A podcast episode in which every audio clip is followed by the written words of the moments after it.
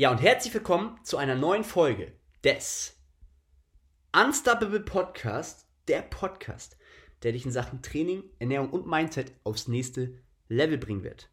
Und damit starten wir direkt rein zum heutigen Thema Deloads. Was ist überhaupt ein Deload? Braucht man ihn? Wie wendet man ihn an? Ein ganz, ganz wichtiger Punkt. Und wenn du da draußen jetzt noch nie einen Deload gemacht hast, weißt du auf jeden Fall, dass du noch eine Menge Potenzial hast und noch viel mehr rausholen kannst. Ein ganz wichtiger Punkt. Deload ist auch einfach gesagt eine leichte Trainingsperiode, um Erschöpfung abzubauen.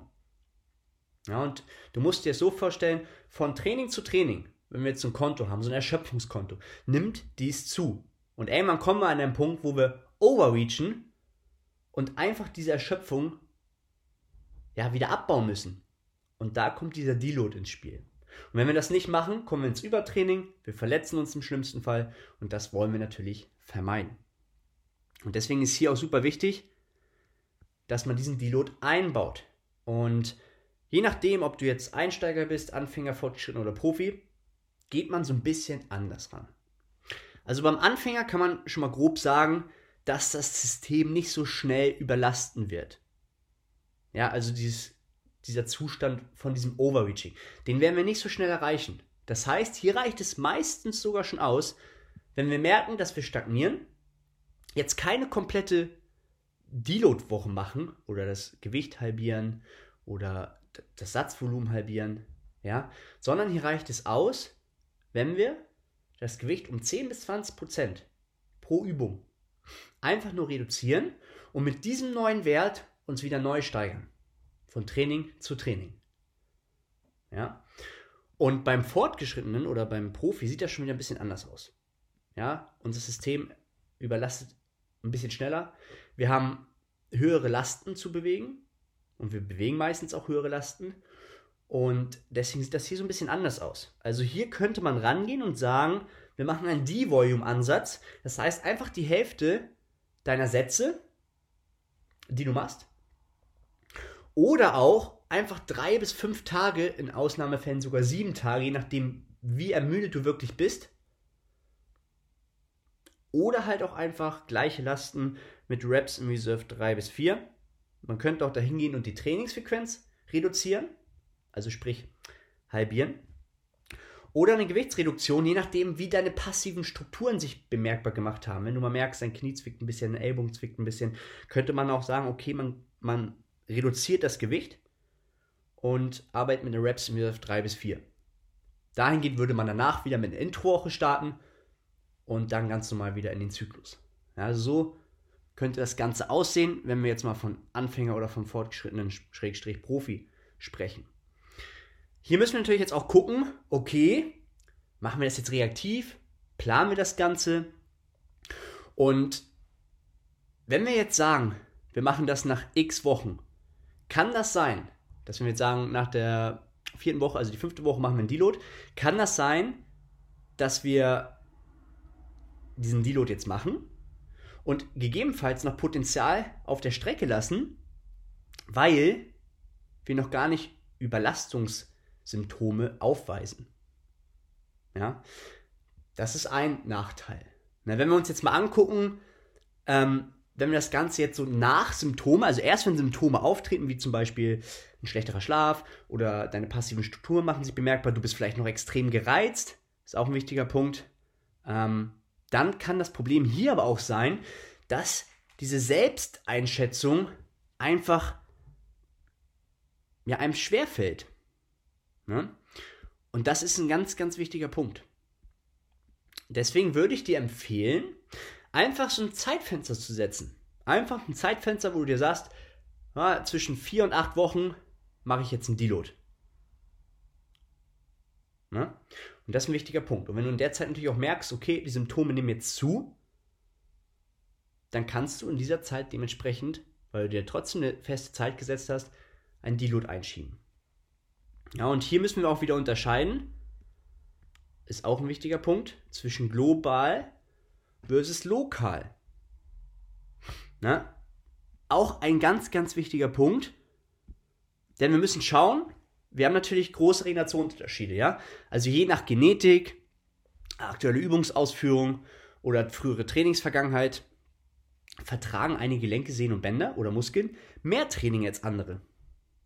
Ne? Dementsprechend overreachen die vielleicht schneller. Ne? Und dann könnte man da hingehen, da möchte ich aber heute nicht so weit ausschweifen, und auch sagen, dass man nur einen gewissen Bereich deloadet. Ne? Es gibt aber auch starke Volumenunterschiede. Beispiel, jetzt willst du eine richtig heftige Brust haben. Aber beispielsweise keine Beine. Weil man sie eh nicht sieht, so nach dem Motto. In dem Fall würdest du halt sehr viel für deine Brust und gleichzeitig sehr wenig für deine Beine absolvieren. Und jetzt kannst du halt raten, ob dir schneller der Brust oder den Bein overreacht. Es kann sogar sein, dass du nie ein Bein-Deload brauchst. Ja? Auch ganz, ganz wichtiger Punkt. Ja? Und deswegen, in Ausnahmefällen könnte man sogar sagen, dass man, wie ich ja schon gesagt habe, drei bis fünf Tage frei, könnte man sogar sagen, dass man sieben Tage frei macht. Ja? Und die verschiedenen Ansätze jetzt auch für den Fortgeschrittenen, da müssen wir mal schauen, individuell, okay, hat derjenige jetzt vielleicht passive Strukturen, Probleme mit den passiven Strukturen? Und dahingehend können wir dann schauen, welchen Ansatz können wir wählen. Viele Damen möchten beispielsweise sich auch im Deload einfach nur ein bisschen bewegen, ein bisschen Kalorien verbrennen, möchten vielleicht im Bewegungsmuster drin bleiben, weil es die meistens einfach schwerfällt, wieder in die Introwoche zu starten. Wenn wir jetzt komplett frei machen, ist es einfach auch schwieriger, wieder reinzukommen ins Training. Das muss man halt auch wissen. Ist halt auch ein ganz wichtiger Punkt. Jetzt stellt sich aber die Frage, mm, um da nochmal drauf zurückzukommen, wie merke ich denn jetzt, dass ich überhaupt einen Deload brauche?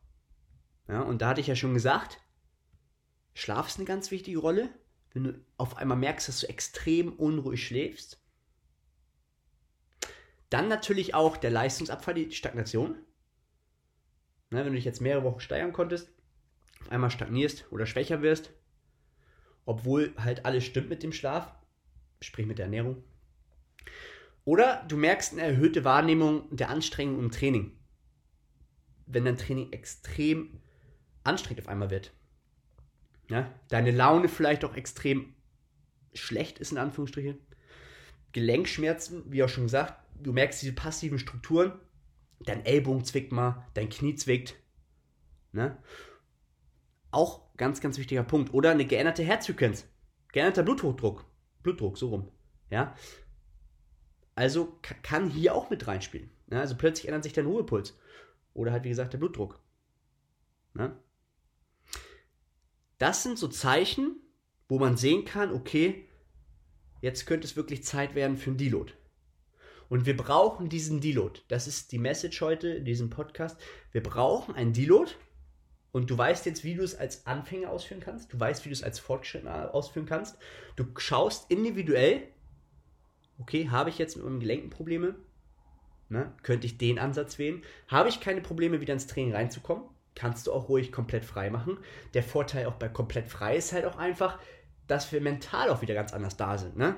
Wir haben wieder richtig Bock auf Training. Ne? Wenn du merkst, du nach hinten raus vom Zyklus merkst, oh, Motivation ist komplett weg, kannst du auch sagen, okay, das wäre eine Möglichkeit. Ne? Das, wie gesagt, für dich und ich denke, damit habe ich dir schon mal viel weitergeholfen. Wenn du irgendwelche Fragen hast zum Deload oder welche Ansätze, die du gerne noch loswerden möchtest, kannst du mir gerne schreiben. Und ich hoffe, dass dir das soweit weitergeholfen hast. Und ich freue mich, wenn ich das nächste Mal wieder von dir höre. Lass gerne ein Zeichen da und dann sehen wir uns in der nächsten Podcast-Folge. Bis dahin.